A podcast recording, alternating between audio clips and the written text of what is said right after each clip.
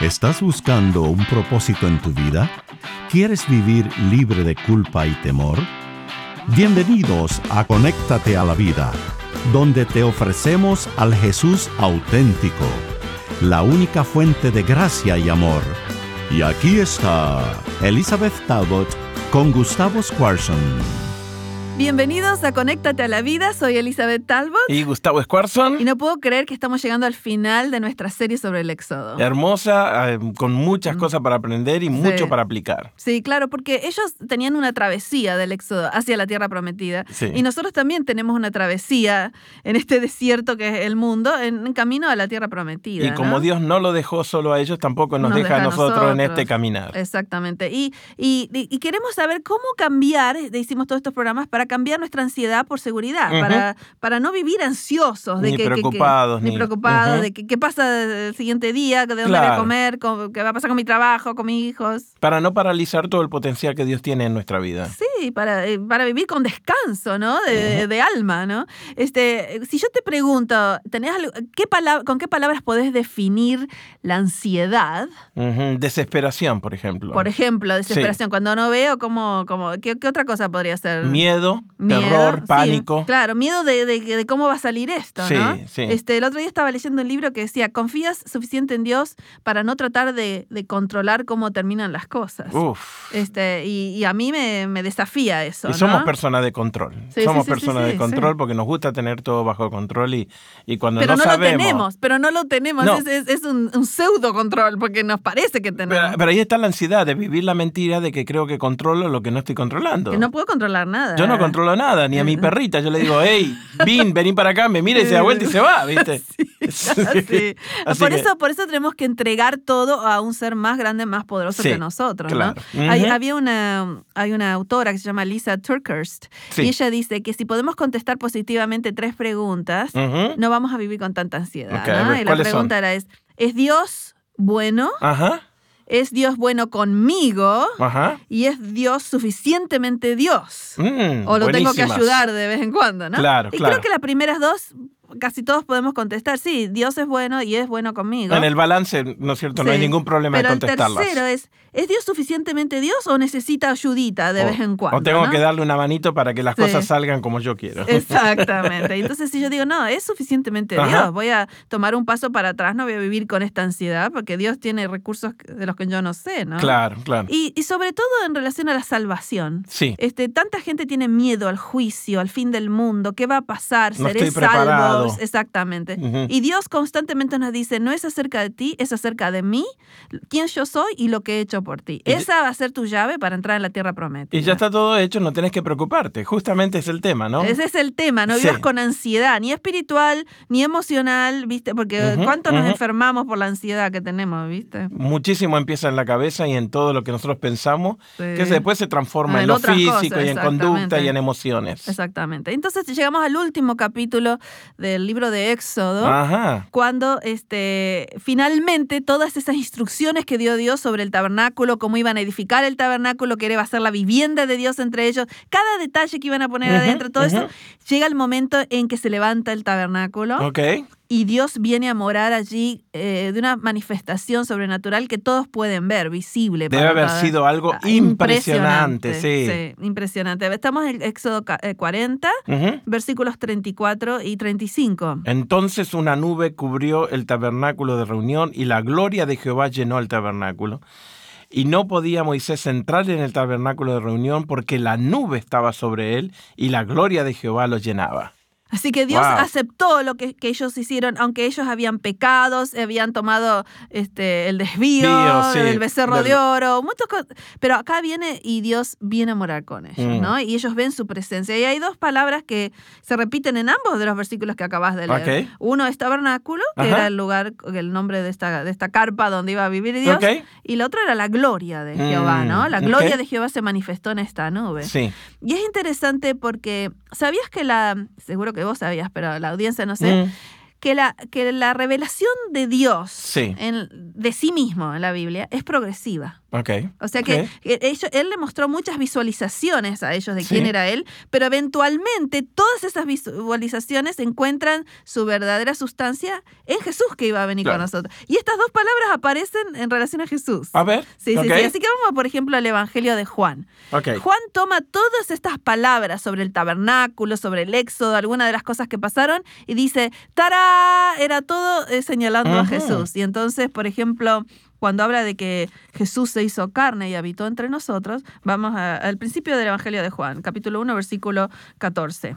Y aquel verbo fue hecho carne y habitó entre nosotros, y vimos la gloria, gloria como la del unigénito del Padre, lleno de gracia y de verdad. Bueno, aquí se ve obviamente gloria, ¿no? Esta es la, misma palabra que eh, en Antiguo Testamento que fue traducido eventualmente al griego, la misma palabra gloria. O sea que la gloria que estaba en el tabernáculo ahora está en la persona de Cristo. Vimos su gloria eh, lleno de gracia y de verdad. Que, que interesante, ambas cosas, ¿no? Si fuera solo verdad, sin gracia, nos fulmina a todos. A todos, sí. Pero la sangre, ¿no es cierto?, que cubría. ¿Te acordás? No, sí, qué lindo. Ahora, ahora todos, todos los pedazos. exacto, se van juntando. Y la otra palabra es tabernáculo, que no es tan fácil de ver por la traducción que se ha hecho, pero dice, y aquel verbo fue hecho carne y habitó entre nosotros. Y esa palabra habitó en el griego es la palabra tabernáculo hecho verbo. Tabernaculizó con nosotros, vino a acampar con nosotros. Es la misma palabra que en el Antiguo Testamento en griego para el tabernáculo. Para el tabernáculo. Así que ahora Dios no está ya en una carpa, está en la persona de Cristo. Vino a acampar con nosotros, a estar con nosotros. ¿no? Emanuel, Dios con nosotros. ¿no? Exactamente, ese es el, punto. Punto, ¿no? Y entonces en el versículo 17 eh, si querés leer, ahí dice este, que algunas cosas fueron dadas por Moisés, pero ahora entendemos más de Dios acerca de Jesús. Pues la ley, ¿no es cierto?, por Moisés eh, no fue dada, pero la gracia y la verdad vinieron por, medio, de, Jesucristo. Así que es muy importante saber que la revelación de Dios en la Biblia es progresiva. Él se reveló en la ley y los profetas, pero su máxima, como dice Hebreos 1, 1 al 3, su máxima expresión está en Cristo. Es Cristo Jesús. Así que cuando quieres saber cómo es Dios, la referencia es Cristo Jesús. Cristo, eh, ahí te das cuenta. Entonces, vamos a ver algunos de los símbolos que aprendimos en, el éxodo de nuestra travesía por el éxodo en, estos, en todos estos programas. Y si no los escuchaste todos, espero que vuelvas para atrás y escuche los otros 19 programas que hicimos sobre esto. Pero ¿cuántos símbolos encontramos que muestran que estaban señalando a Jesús porque Jesús es el que suple todas nuestras necesidades? Y que iba, ¿no es cierto?, a concluir con todos estos símbolos. Sí. Por ejemplo, el pan. ¿Te acuerdas del maná? Sí, claro. Cuando hablamos de en Éxodo 16, que eh, Éxodo eh, sí que bajó pan del cielo. Entonces Jesús dice, oh, de paso, yo era ese pan del cielo. Mm. Sí, que yo soy el verdadero pan que Dios mandó que, que bajes. Esto está en Juan 6. Este, em, vamos desde el 31 a ver, vamos a ver, tenemos tanto aquí porque le dicen, ¿qué señal nos vas a dar? Le dice la gente, de que tú eres para que veamos y te, creamos. Porque nuestros padres comieron el maná en el desierto, como está escrito, pan del cielo les dio a comer. Fíjate lo que dice Jesús. Y entonces Jesús les dijo, de cierto, de cierto os digo, no os dio Moisés el pan del cielo, mas mi Padre os da el verdadero pan del cielo. Porque el pan de Dios, versículo 33, estamos en San Juan 6, 33, porque el pan de Dios es aquel que descendió del cielo y da vida al mundo. Y le dicen, Señor, danos siempre este pan. Y él le dice, yo, soy, el pan, de, vida. Lo mismo hace con el agua. ¿Te acordás que ellos se quedaron sin tomar agua? Sí. este, y Jesús, en Juan 7, no tenemos tiempo para hacerlos todos, pero dice, el que tiene sed, venga a mí, porque yo soy el agua de vida. ¿no? Entonces Jesús se presenta, por supuesto, quizás la más grande, que es más conocida, es el, Cordero Pascual. Claro. ¿Te acordás de la oveja? Contanos qué pasó con la Pascua, así, para los que no escucharon el programa. En el momento de salir, ¿no es cierto?, de ya dejar la esclavitud atrás y dejar Egipto, ellos tuvieron que sacrificar un Cordero Pascual y, tener, ¿no es cierto?, un momento de total confianza. De marcar, marcar, con la, sangre en la puerta, ¿te acordás? Y comer, ¿no es cierto?, una cena familiar de despedida, de salida de y la que cuando iba a venir el ángel que iba a juzgar a los dioses de Egipto. El que tenía marcado. El que tenía marcado con la sangre afuera estaba eh, seguro, no tenía que preocuparse. El ángel ese iba a pasar de largo, Y lo iba a pasar por encima, sin tocarlo. Que de ahí viene la Pascua, ¿no? La Pascua. Entonces, eh, Pablo, por ejemplo, en el Nuevo Testamento, va a tomar este lenguaje para que no tengamos miedo del juicio de Dios. Claro. Y dice, nuestro Cordero Pascual ha sido sacrificado. Entonces, todo lo hizo Dios en patrones para que no, para que no vivamos con ansiedad, ¿viste? Mm. Primera de Corintios 5, 7 es el versículo donde Pablo dice, nuestro Cordero de Pascua ha sido sacrificado. Así que no tengas miedo de las plagas, no tengas miedo del juicio, porque este, la sangre del cordero este, señala que Dios te va a pasar por alto porque Cristo fue nuestro cordero pascual.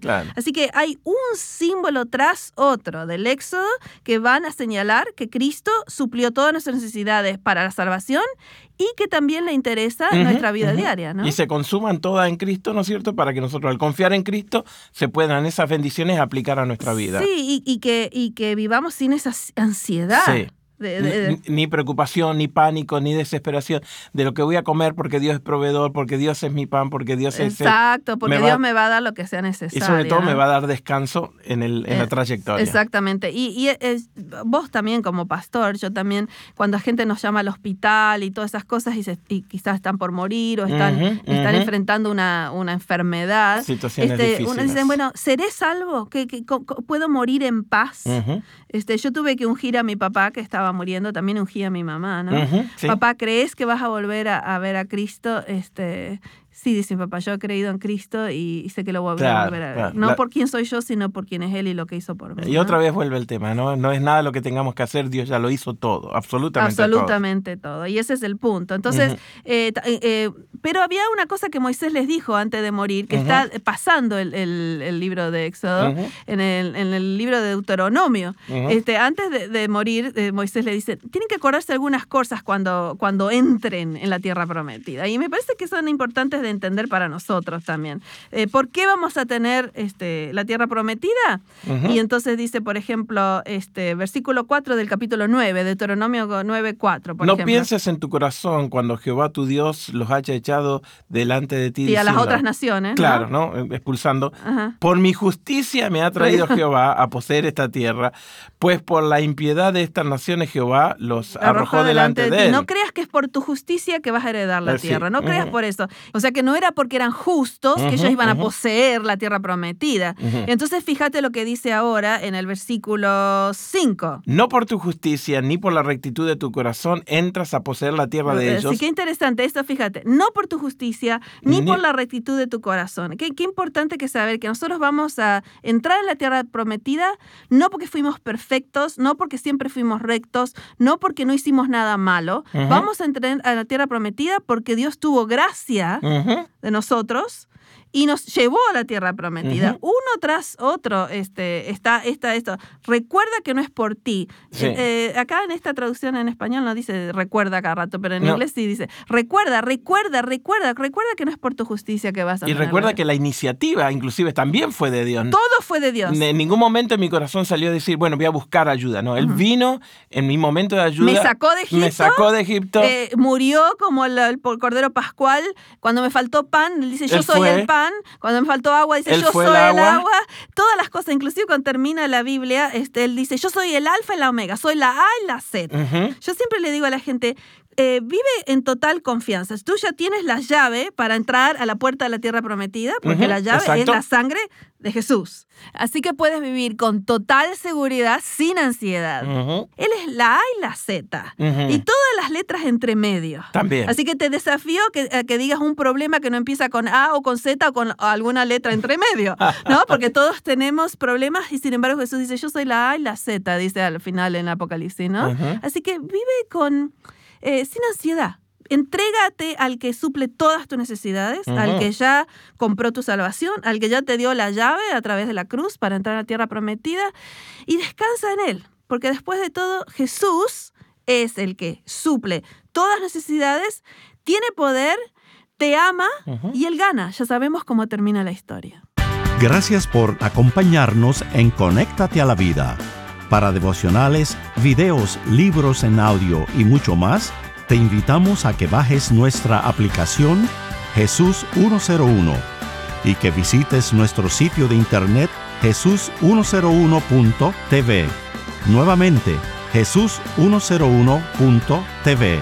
Hasta pronto y recuerda que con Jesús puedes vivir sin temor.